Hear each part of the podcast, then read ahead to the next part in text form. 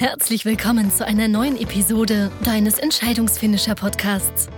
Hier bist du richtig, wenn du dein Powerziel erfolgreich umsetzen und deine Zukunft aktiv gestalten willst. Wir freuen uns, dass du dich gemeinsam mit uns auf diese spannende Reise begibst und wünschen dir viel Spaß, inspirierende Gedanken und hilfreiche Erkenntnisse für das Erreichen deines Powerziels. Los geht's! Erfolg. Das ist nicht nur ein Wort und etwas, was vermutlich jeder Mensch anstrebt, sondern auch ein Magazin. Und spätestens jetzt ist auch klar, wer mit mir heute im Gespräch ist. Julian Backhaus ist bereits seit 15 Jahren Unternehmer. Er hat mit 18 seine erste Firma gegründet und war mit 24 Jahren Deutschlands jüngster Zeitschriftenverleger. Ein echter Entscheidungsfinisher also. Und genau um diese Menschen geht es ja in diesem Podcast. Um Menschen, die nicht nur davon sprechen, was sie mal sein wollen, sondern die vor allem die dafür notwendigen Entscheidungen von Anfang an ganz glasklar umsetzen. Aus den sozialen Medien ist Julian mit Privatjet und Megayacht bekannt, zusammen mit Promis wie Arnold Schwarzenegger, Dieter Bohlen oder auch Wladimir Klitschko. Und ich freue mich somit auf ein spannendes Gespräch und bedanke mich an dieser Stelle noch bei unserem Partner Wellnus Premium Snacks. Wellnus ist dein Partner, wenn es darum geht, den eigenen Mitarbeitern oder auch Kunden ein kleines Dankeschön ins Homeoffice zu senden oder sie mit einer geschmackvollen Aufmerksamkeit am Arbeitsplatz herzlich zurück zu begrüßen. Alle weiteren Informationen zu den Premium Snacks von Wellnus, wie auch zu den Möglichkeiten einer individuellen Gestaltung und zu Versandoptionen findest du auf www.wellnus.de. Und damit legen wir los und ich sage ganz herzlich herzlich willkommen im Entscheidungsfinisher Podcast, Julian Backhaus. Hallo, danke für deine Einladung, Ulf. sehr gerne, ich danke dir für deine Zeit. Die ist ja rar gesät, wie wir wissen. Du bist ja ein sehr, sehr erfolgreicher Mensch, muss man sagen. Es sei dir von Herzen gegönnt. Wir werden ja gleich mal darüber sprechen, was es dafür auch braucht. Und ich glaube, alle, die den Weg gegangen sind, wissen, das sieht nach außen immer ganz toll aus. Aber wie sagte ein Mentor mal von mir, wenn von 364 Tagen 40 richtig gut sind, dann ist es ein Spitzenjahr gewesen. Okay. aber bevor wir da einsteigen, du als gewissermaßen auch Experte für das Thema Erfolg, Verleger, Medienunternehmer und ja auch Lobbyist, was ist denn eigentlich Erfolg für dich? Für mich definiert sich Erfolg extrem persönlich und individuell. Das bedeutet, jeder entscheidet für sich selbst den Erfolgsbegriff, mhm. wann er sich erfolgreich fühlt. Mhm. Ich nenne immer das Beispiel, dass es genauso gut ein Rucksacktourist in Thailand mit Fotokamera im Anschlag sein kann, mhm. der am Strand schläft, aber einfach das umsetzt, wovon er immer geträumt hat. Mhm. Und es kann auf der anderen Seite natürlich auch ein Elon Musk sein, der eine Fabrik aufbaut und jeden Tag dahin fährt und sich um 30.000 Mitarbeiter kümmert mhm. ähm, aber dabei eine Vision verfolgt. Also mir geht es darum, dass jemand morgens gerne aufsteht und mhm. abends glücklich ins Bett fällt. Mhm. Dann ist jemand erfolgreich. Mhm. Es hat nicht wirklich was mit Geld oder wirtschaftlichem Status oder so zu tun. Mhm. Bei wie viel Prozent deiner Erfahrung nach von den Menschen, denen du begegnest, ist das so von 100, dass du sagst, Mensch, aus dem Gespräch heraus merke ich, das ist wirklich ein erfolgreicher Mensch? Also denen äh, ich begegne, da sind es wirklich, glaube ich, weit über 70 Prozent. Mhm. Das kommt wahrscheinlich aber auch dadurch, dass ich mir eben genau diese Leute aussuche, von denen ich schon den Eindruck mhm. habe, dass sie ihr Traumleben leben. Mhm. Und äh, das war bei einem Dieter Bohlen so, das war bei einem Hugo Egon Balder so, das war bei einem David Garrett so, bei einem Wladimir Klitschko und bei allen, die gesagt haben, ich habe mir damals als Kind mal was vorgenommen mhm. und habe nicht aufgehört, daran zu arbeiten. Mhm. Und äh, deswegen sind das heute glückliche Menschen, die Wahlmöglichkeiten haben, die mhm. natürlich auch Geld haben, die mhm. natürlich auch Einfluss und Status haben, mhm. aber die eben den ganzen lieben langen Tag das tun, was sie gerne tun. Bei mir selber ist es auch so. Ich versuche Abstand zu halten von Leuten, die, die irgendwie sich so ein bisschen als Opfer der Situation fühlen und sagen, ja, ich habe zwar einen tollen Porsche und eine große Villa, aber irgendwie finde ich das alles doof. Mit solchen Leuten will man sich dann eher nicht umgeben. Ja. Ja, ich glaube, ein Erfolgsfaktor hast du ja dementsprechend gerade schon angesprochen, wie wichtig das Umfeld ist. Mhm. Auf der anderen Seite muss man sich dafür natürlich entscheiden und damit man sich entscheiden kann, muss man sich erstmal die richtigen Fragen stellen. Ich habe mich gefragt, welche Fragen hast du dir denn in deinem Leben bisher so gestellt? Was waren so die wichtigsten Fragen, die dir geholfen haben, zu dem Punkt zu kommen, wo du heute bist? Die wichtigste Frage impliziert so ein bisschen, was ich eben gesagt habe. Also ähm, stehe ich morgens gerne auf, habe ich Bock, das mhm. zu tun, was ich da auf dem Tagesplan habe? Mhm. Das ist für mich eine immer wichtige Frage, zu schauen, schauen, ähm, mache ich größtenteils Dinge, die ich wirklich toll finde. Mhm. Und das unterscheidet mich tatsächlich auch ein bisschen von vielen anderen Unternehmern, die sagen, ja, zur Hälfte ist es scheiße und zur Hälfte ist es gut. Ähm, ich, ich, persönlich habe es mir wirklich sehr radikal so eingerichtet, mhm. dass ich Dinge tue, äh, die ich gut finde und viele Dinge auslagere, auch eine schlechtere Qualität akzeptiere, mhm. weil ich sie dann an Mitarbeiter ausgelagert habe, von mhm. denen ich weiß, dass sie es nicht so toll können wie ich. Mhm. Aber ich habe dann mehr Zeit für das, was ich wirklich gut kann. Also das mhm. ist so ein bisschen diese, diese Pareto-Geschichte, dass ich sage, ich versuche mich wirklich auf die 20 Prozent zu konzentrieren. Mhm. Und bei den 80 Prozent gucke ich dann auch nicht aufs Quäntchen und mhm. sage, okay, wenn es da mal nur halb so gut ist, bin ich damit immer noch einverstanden. Und ähm, ja. Von dir gibt es auch ein spannendes Zitat, was vielleicht in diesen Kontext ganz gut reinpasst, äh, im Sinne auch der Radikalität. Du sagst, Menschen sind zu faul zum Denken, habe ich in einem Interview mal von dir ähm, gehört. Ähm, was meinst du denn mit diesem Das habe ich aber genau? auch nur geklaut. Also ich glaube, es war ja Henry Ford oder irgendjemand, der ursprünglich gesagt hat, äh, Denken ist die schwierigste Aufgabe, deswegen machen das so wenige. Kann auch Goethe gewesen sein, diese beiden verwechseln ich irgendwie oft. Aber äh, das ist natürlich, äh, das ist natürlich eine Wahrheit, der mhm. ich immer wieder begegne, mhm. wo Menschen mir total dumme Fragen stellen. Mhm wo ich sage, sag mal, hast du denn noch nie irgendwie ein Buch gelesen mhm. oder wenn doch, hast du da nicht aufgepasst? Mhm. Weil all die Fragen, die die Leute haben, mhm. stehen immer in, äh, in bedeutenden Büchern mhm. festgehalten und auch beantwortet. Mhm. Und ähm, das ist ein Plädoyer, was ich immer halte. Leute, lest doch die ganzen Bücher, die da draußen für teilweise 10 oder 20 Euro verkauft ja. werden. Das ja. ist Weltliteratur von Menschen, die haben ein ganzes Leben lang geleidet dafür, dass sie dann solche Antworten in so ein Buch schreiben konnten. Ja. Also warum nimmst du das Angebot nicht an? Warum ja. fragst du dich immer noch mit dummen Fragen durchs Leben und kommst nirgendwo an? Ja. Und das ist ein Plädoyer, was ich halte. Lest diese Bücher ja, bitte. Was ich ganz spannend finde und ähm, es ist eine Frage, die ich, äh, die ich immer wieder auch äh, gestellt bekomme, wenn ich mit meinen Kunden arbeite. Ich habe hier im Entscheidungsfinisher-Podcast äh, Leute wie Ursula Rosengarten, Frank Asmussen, Gerd Kulhavi und diverse andere interviewt. Heute darf ich mit mhm. dir sitzen. Und letztendlich, du hast es gerade gesagt, wenn man dann den Erfolg runterbricht, dann kommt man ja immer wieder zu denselben Parametern. Oh ja. Gleichzeitig bist du ja aber, und das ist jetzt, äh, die, daraus kristallisiert sich die Frage, du bist ja aber trotzdem auch jemand, der ja gleichzeitig wieder mit seinem Magazin, mit seinen Büchern, mit seinen Veröffentlichungen letztendlich auch wieder über diese Wahrheiten spricht. Das heißt, ich frage mich immer, wie gehst du mit diesem Spagat um, dass du auf der einen Seite sagst, Leute, eigentlich ist alles da, und auf der anderen Seite dann aber trotzdem sagst, ich packe es aber nochmal mit meinen Worten und mit meinen Geschichten auch nochmal mit in den Markt rein, weil wir produzieren ja eigentlich gesellschaftlich immer mehr Informationen, obwohl ja eigentlich alle Informationen schon da sind.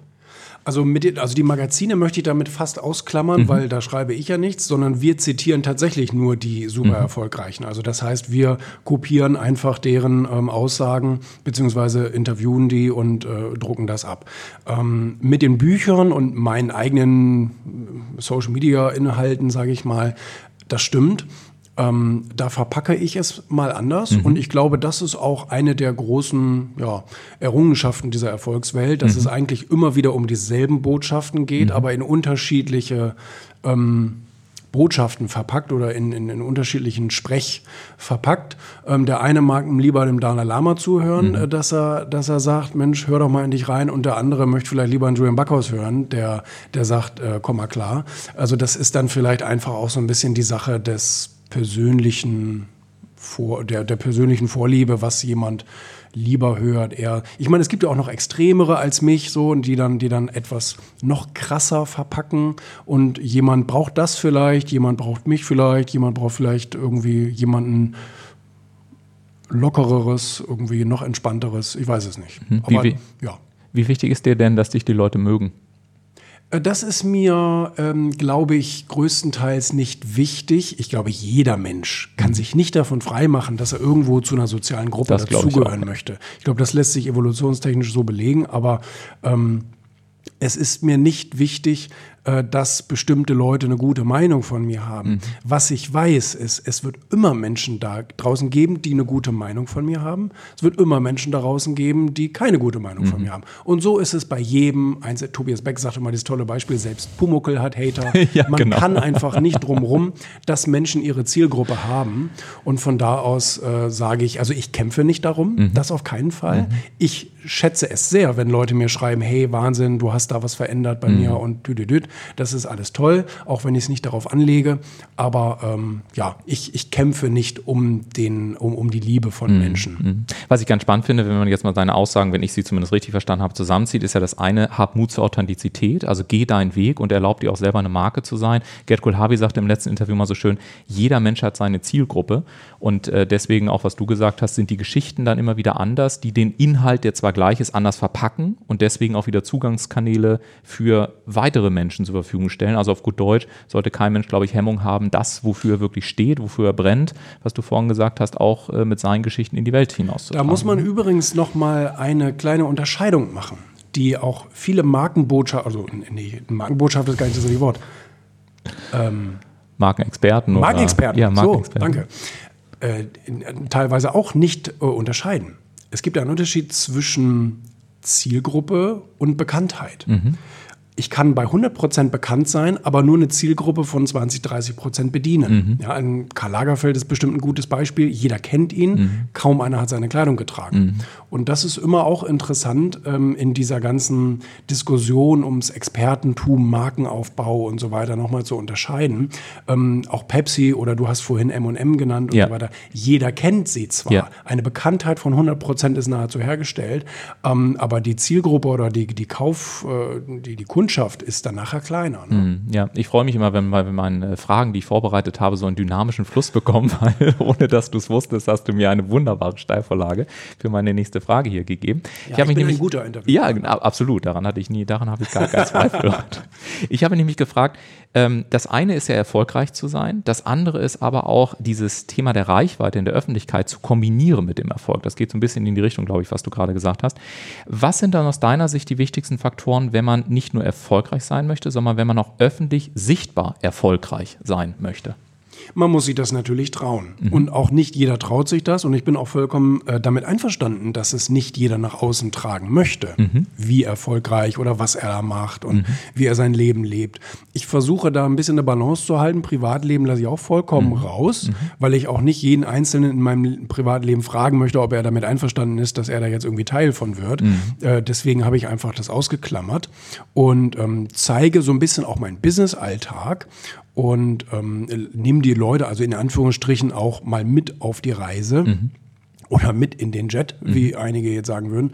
Und ähm, das finde ich für mich okay und ich schäme mich überhaupt nicht für Erfolg. Und es gibt Leute, die sind weitaus erfolgreicher als ich. Mhm. Es gibt aber auch Leute, die sind weitaus weniger erfolgreich mhm. als, äh, als, ich. Und ich bin da jetzt irgendwo in diesem Spiel mit dabei mhm. und ähm, genieße das mhm. auch wirklich, weil ich dafür gearbeitet habe. Ich, guck mal, ich bin ein, ein Kind der 80er, 90er und für uns waren auch so Statussymbole Teil des Erfolges. Immer. Ich finde es voll vollkommen okay, wenn heute die Generation Z sagt, sowas ist alles scheiße und ich will nur irgendwie äh, den grünen Planeten und mm. alles gut. Finde ich vollkommen in Ordnung. Bei mir war es halt anders mm. und ähm, das ist bei mir so eingebrannt. Deswegen genieße ich das, deswegen habe ich auch kein Problem damit, sowas auch zu zeigen. Mhm. Und äh, ich mache es nicht prollerisch oder mhm. irgend sowas. Ich sage nicht, ey, guck mal, wie geil ich bin mhm. irgendwie, guck mal hier, wie ich mit dem mhm. Jet rumfliege oder mhm. sowas oder von einer Limousine abgeholt werde. Sondern ähm, das gehört für mich einfach zu diesem Erfolgspaket dazu. Mhm. Das habe ich mir so ausgesucht. Und äh, nö, deswegen habe ich da auch kein Problem. Aber wie gesagt, es gibt Leute, die sagen, nee, ich möchte das nicht so öffentlich zeigen.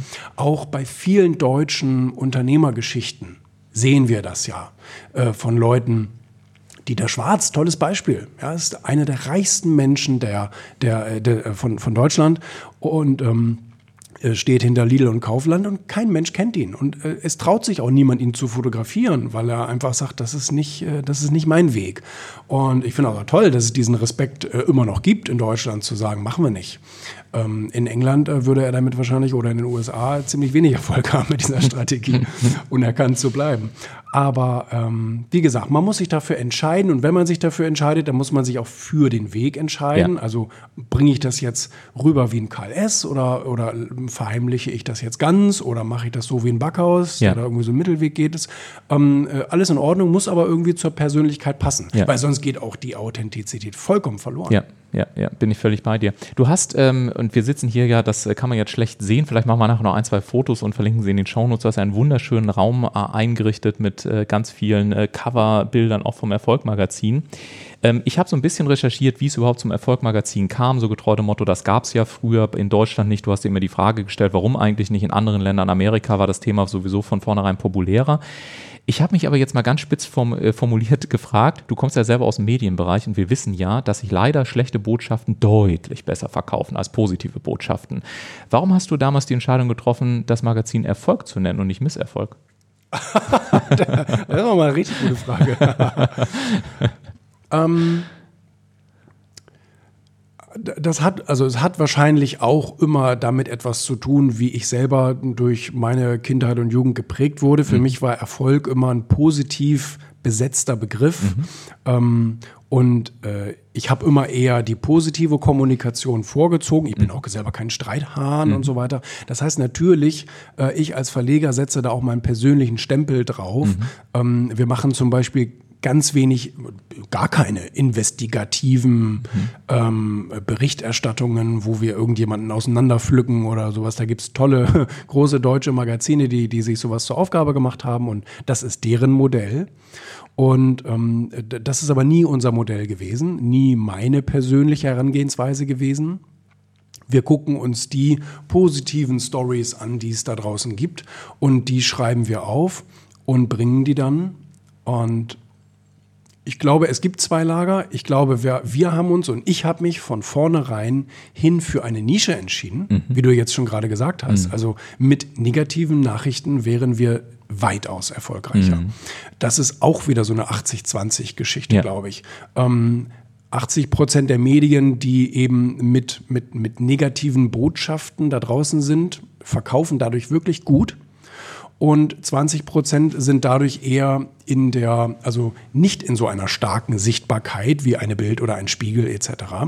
Und ähm, wir sprechen dadurch wiederum aber auch genau diese Zielgruppe an, die durch die 80 Prozent nicht bedient wird. Mhm. Weil es gibt immer Menschen, die sagen, hey, ich möchte es von der positiven Seite sehen, mhm. ich möchte mir einfach Erfolg, ich möchte einfach ein positives Lebe Leseerlebnis haben. Mhm. Wenn ich mich jetzt in die Bahn einsteige, ich habe mir das Erfolgmagazin unter den Arm geklemmt, habe es mir eben am Kiosk gekauft und jetzt erwarte ich, dass ich einfach zwei Stunden richtig gut bedient werde und, und, und mir das einfach gefällt, was ich mhm. da lese und nachher irgendwie auch ein positives Lebensgefühl da für für mich mitnehme. Mhm. Und das ist die Zielgruppe, die wir damit ansprechen. Und ähm, ja, damit, damit haben wir uns klar entschieden, klar positioniert und bleiben da auch bei. Mhm. Ich würde gerne mal, ähm, weil du ja tatsächlich, wie gesagt, schon sehr früh angefangen hast, auch sehr erfolgreich zu werden. Man kennt dich ja, wie gesagt, auch ähm, mit Privatjet, mit Megayacht und so weiter. Also auf gut Deutsch, du hast es auch gerade, finde ich, sehr schön gesagt, du bist viele, viele Schritte gegangen, hast dich auch klar positioniert für dich, hast viele Entscheidungen getroffen. Ich würde gerne wissen, wie sieht so ein Alltag eines Julian Backhaus aus? Also was sind so deine Erfolgsrituale, die du jeden Tag durchführst, um letztendlich auch diesen Fokus zu halten, um in dieser Klarheit zu bleiben, um gegen, ich sag mal, Shitstorms, Angriffe, das falsche Umfeld und gegenseitiges Immun zu sein? Also nimm uns mal mit so, Julian Backhaus steht auf, bis hin zu Julian Backhaus geht wieder schlafen. Was sind so grob die wichtigsten Rituale eines Tages, äh, ein, in, im Leben äh, in deines Alltags? Also was ich besonders an meinem Leben und an meinem Alltag schätze, ist, dass er nicht alltäglich ist. Mhm. Also, dass er nicht routiniert als solches ist, dass ich immer das Gleiche mache. Mhm. Ähm, das könnte ich auch nicht und ich habe mich ganz, ganz bewusst dagegen entschieden und auch dagegen gewehrt, so einen Tag zu haben. Also, ich gehe nicht morgens um acht ins Büro, mache meinen Computer an, hole mir eine Tasse Kaffee, mhm. lese dann zwölf Stunden E-Mails und äh, gehe dann wieder nach Hause. Das machen einige und ich bewundere sie dafür, dass sie das können, aber ich äh, habe dieses Talent nicht. Sondern bei mir muss alles wirklich auch ein bisschen durcheinander sein und mhm. abwechslungsreich. Und äh, das bedeutet, ich bin an dem einen Tag ähm, in Köln und gebe da vielleicht, wie jetzt zum Beispiel gerade, äh, ein TV-Interview und dann habe ich noch zwei weitere Podcast-Interviews, dann habe ich noch ein Meeting und dann werde ich wieder nach Hause geflogen. Und ähm, dann am nächsten Tag bin ich tatsächlich in der Redaktion. Wir machen Endabnahme von äh, den Heften oder dem Heft, was gerade dann eben ansteht, in die Druckerei zu gehen. Und ähm, ich setze immer noch meine persönliche Note letztendlich da rein, wo ich sage, nee, das Bild, das gefällt mir nur gar nicht, bitte austauschen etc. pp. Mache ich gerne einen neuen Vorschlag. Mhm. Da, da hänge ich mich schon noch mit rein, weil ich ein Ästhet bin und das wichtig finde. Ähm, es kann sein, dass am nächsten Tag dann äh, drei Leute hier zu mir kommen und, und sagen, Mensch, wir wollen einen Podcast machen, wir wollen Videos machen oder wie auch immer. Und ähm, am Tag darauf drauf habe ich dann vielleicht vier Besprechungen, ähm, zwei davon außerhalb, zwei vielleicht tatsächlich hier. Und ähm, das ist etwas, ich bin auch gerne mal äh, in, in meinen anderen Lieblingsstädten wie Wien oder mhm, irgend sowas. Schöne und, Stadt, ja. ähm, absolut oder, oder Palma, äh, mhm. dahin verlagern sich ja auch immer mehr Meetings, was ich ganz wunderbar finde. das ist wirklich schön. Und ich bin also gerne auch da drüben. Und äh, so eine abwechslungsreiche Welt habe ich mir immer gewünscht. Mhm. Und dabei bleiben viele administrative Sachen liegen, mhm. was mir sehr zugutekommt, weil mhm. ich das nicht mag. Mhm. Und ähm, das, das machen dann meine Mitarbeiter. Natürlich muss ich involviert sein. Natürlich kriege ich E-Mails, WhatsApps, Anrufe zu diesen Themen, beschäftige mich damit auch, aber versuche wirklich, äh, wirklich wirklich möglichst viel Verantwortung da abzugeben. Mhm.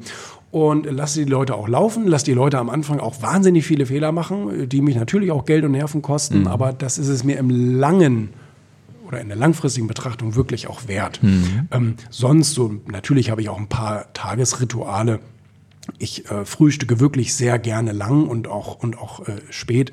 Äh, das mache ich gerne, immer wenn es möglich ist. Mhm. Auch wenn ich auf Reisen bin, versuche ich das irgendwie einzurichten, dass ich entweder in der Senator Lounge oder wenn ich ankomme, dass ich im Hotel noch ein bisschen Zeit habe. Mhm. Ich setze mich nicht in irgendein überfülltes Café, sondern mhm. möglichst irgendwo auch Luxushotels oder sowas und bin dann da auch ein bisschen für mich mhm. und kann nochmal die Zeitung lesen und so, weil das gefällt mir auch. Mhm. Und ähm, und ich lese auch gerne mehrere Zeitungen am Tag und, und äh, gucke, was, was gerade in der Welt da so los ist. Jedenfalls, ähm, was ich immer jeden Tag auch mache, ist meine Vitamindosis zu nehmen. Ist mhm. auch wichtig, wenn man sich so schlecht ernährt wie ich, äh, damit man irgendwie am Leben bleibt. Und ähm, ich lese jeden Tag konsequent, mhm. jeden Tag in, äh, in Büchern, entweder neue Bücher, die gekommen sind oder alte Klassiker. Mhm. Ähm, immer. Ganz feste Disziplin von mir. Äh, und auch dass ich mir jeden Tag meine, meine, meine, meine Ziele aufschreibe. Mhm. Das ist auch so ein Relikt nur noch ähm, aus, aus den äh, 2000er Jahren, als ich da angefangen habe zu, zu, zu lesen, diese Erfolgsliteratur, habe ich von Brian Tracy mal gelesen. Schreiben Sie sich doch mal jeden Tag Ihre Ziele, kurzfristig, langfristig auf und beobachten Sie mal, was dadurch passiert. Mhm. Und es war für mich völlig mindblowing. Mhm. Und ähm, was dadurch passiert ist, ähm, habe ich wirklich äh, willkommen geheißen und habe das seitdem auch nie wieder, nie wieder aufgehört. Also mhm. jeden Tag mir diese Ziele mhm. zu notieren. Mhm. So, dann gehören natürlich auch so Audioprogramme und so weiter, so zur täglichen Beschallung so ein bisschen äh, äh Gehirnwäsche dazu. Das muss auch sein.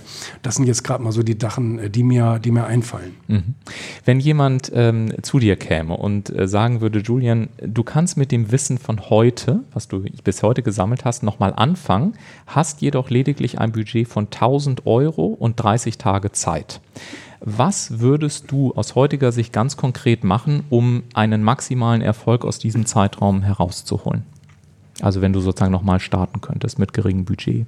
Worauf ich hinaus will, was sind deine Schritte? Wo sagst du, okay, wenn ich heute anfange, weil die meisten, die hier draußen sind, die starten, die haben relativ wenig Geld am Anfang, die haben relativ begrenzten Zeitraum, weil sie auch Cashflow generieren müssen. Und jeder stellt sich ja immer die Frage, wo fange ich an? Was sind die ersten Schritte innerhalb der ersten 30, 60, 90 Tage? Wo würdest du sagen, was sind so die großen Stellschrauben, die man am Anfang setzen muss, um dann eben auch, wie auch immer der persönliche Erfolg aussieht, aber um auch erfolgreich zu sein? Mm, also ich bin so ein bisschen zwiegespalten bei dieser Frage. Also A, ich glaube, ich hatte, ich glaube, ich hatte null Euro, ah. als ich begonnen habe, ja. weil ich ja als typischer Freelancer, als, ja. als, als Medienagentur, wenn man das jetzt mal so bezeichnen ja. will, aber das war eine One-Man-Show, das war ich, ähm, habe ich begonnen und ähm, ich glaube, alles, was ich bisher erreicht habe, war ein Stufenprozess, ein mhm. Schritt-für-Schritt-Prozess. Alles hat aufeinander aufgebaut. Mhm. Das heißt, immer wenn ich etwas getan habe, habe ich versucht, mir damit ein Fundament zu schaffen, auf dem ich bei meinem nächsten Schritt stehen kann. Mhm.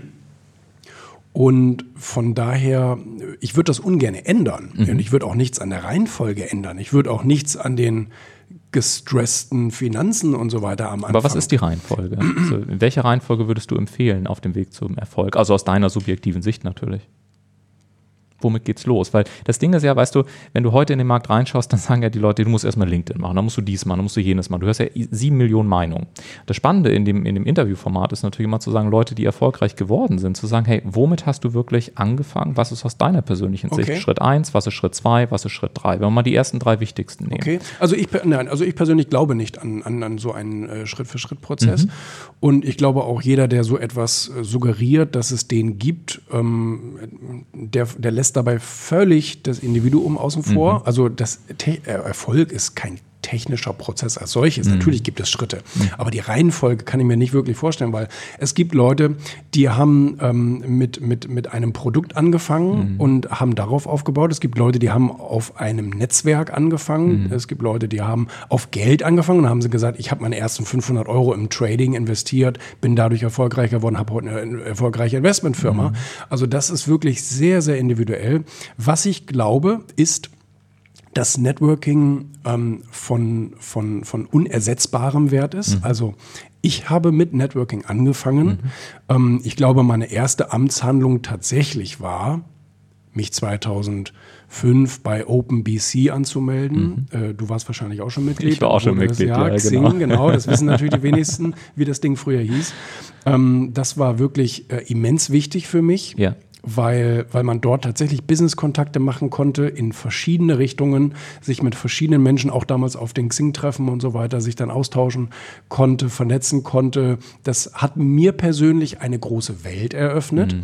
Insofern gesehen, dass man sagt, wenn man anfängt, dann ist die Welt sehr klein, dann mhm. scheint sie sehr klein, weil immer erst durch Vernetzungen die Welt größer erscheint mhm. und sagt, okay, jetzt kenne ich den Logistiker und der Logistiker arbeitet mit einer Herstellerfirma zusammen, das ist ein interessanter Hersteller, der mit dem Rohstoffeinkäufer von da zusammenarbeitet und so erschließt sich auf einmal eine vernetzte Welt in ganz verschiedene äh, Bereiche.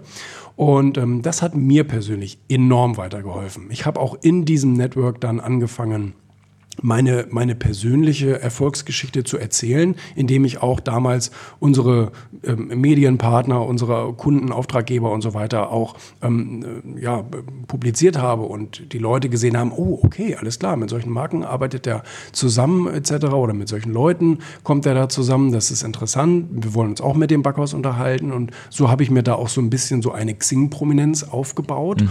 und ähm, das war sicherlich ein sehr wichtiger Schritt. Mhm. Und parallel natürlich das ganze, äh, das ganze Lesen, also die Erfolgsbiografien, Strategien, äh, Business-Experten wie Hermann Scherer und Co., mhm. sich das alles durchzulesen und zu schauen, wie kann man da weiterkommen, war ein wichtiger, begleitender Schritt. Mhm. Aber, aber es ist natürlich kein Schritt einer vor dem ersten, sondern mhm. es ist alles parallel. Mhm. Genauso die eigene, die eigene Präsenz online aufzubauen, mhm. halte ich für wahnsinnig wichtig mhm. und gerade auch am Anfang ähm, wahnsinnig wichtig, dass man auffindbar ist mhm. und dass man auch definierbar ist, mhm. dass die Leute erkennen, aha, das macht der. Mhm. Und, und der soll dafür nicht lange suchen müssen. Ja. Das muss sofort in, auf der ersten Google-Seite klar werden, ja. wer derjenige ist und was der anbietet. Mhm. Und ähm, wie gesagt, die Arbeit mit dem Netzwerk finde ich wahnsinnig wichtig. Mhm. Und, und auch äh, zu sagen, wie kann ich dir was machen, wie kannst du mir was machen, wie können wir da gemeinsam irgendwas auf die Beine stellen. Mhm. Äh, Kooperation, äh, Zusammenarbeit, äh, unglaublich wichtig im Business Development. Mhm. Und ähm, ich halte es für, für sehr interessant, so schnell wie möglich Bereiche wenn man jetzt zum Beispiel als Unternehmer startet, muss ja nicht sein, aber kann ja sein, beziehungsweise als Selbstständiger, dann langsam zum Unternehmer heranzuwachsen mhm. und möglichst viele Bereiche, die nicht meinem Talent entsprechen, auszulagern. Mhm. Ob das erstmal ähm, Freelancer-Bürohilfen sind oder ob du schon die 395 Euro locker machen kannst mhm. für eine 400 Euro Kraft und äh, fängst dann damit an. Das halte ich für sehr sinnvoll investiertes Geld, mhm. auf jeden Fall. Und natürlich dabei immer im Auge zu behalten, was möchte ich eigentlich erreichen? Ja. Also wo will ich eigentlich hin? Will ich jetzt ein selbstständiger Speaker sein? Will ich jetzt ein Unternehmer sein, der irgendwie einen Organismus aufbaut? Was, was, was soll denn da letztendlich bei rauskommen? Mhm. Weil natürlich ist das wichtig. Mhm. Also wenn ich bei der NASA bin und will zum Mars, dann soll die nicht auf den Mond zielen. Also das muss schon irgendwo äh, äh Hand und Fuß haben und von Anfang an auch einer Strategie folgen. Ne? Und damit sind wir bereits am Ende von Teil 1 hier im Interview mit Julian Backhaus angekommen. Und die Frage ist ja, wo willst du denn hin? Was willst du wirklich werden? Was ist dein Ziel gewissermaßen der Mars oder der Mond, der Speaker, das Unternehmertum als Trainer, was möchtest du sein und welches Ziel verfolgst du? Vielleicht, sofern du es noch nicht gemacht hast, kannst du dir diese Frage bis nächste Woche einmal beantworten. Dann hören wir uns nämlich wieder. Darüber freue ich mich auf jeden Fall. Und wenn dir diese erste Episode hier im Podcast mit Julian Backhaus gefallen hat im Gespräch, dann denke bitte auch noch daran, diesen Podcast zu abonnieren. Ich wünsche dir eine tolle Woche und wir hören uns nächste Woche Montag dann an der gleichen Stelle hier im Podcast der Entscheidungsfinisher wieder. Mach's gut, bis dahin, eine schöne Woche. Tschüss.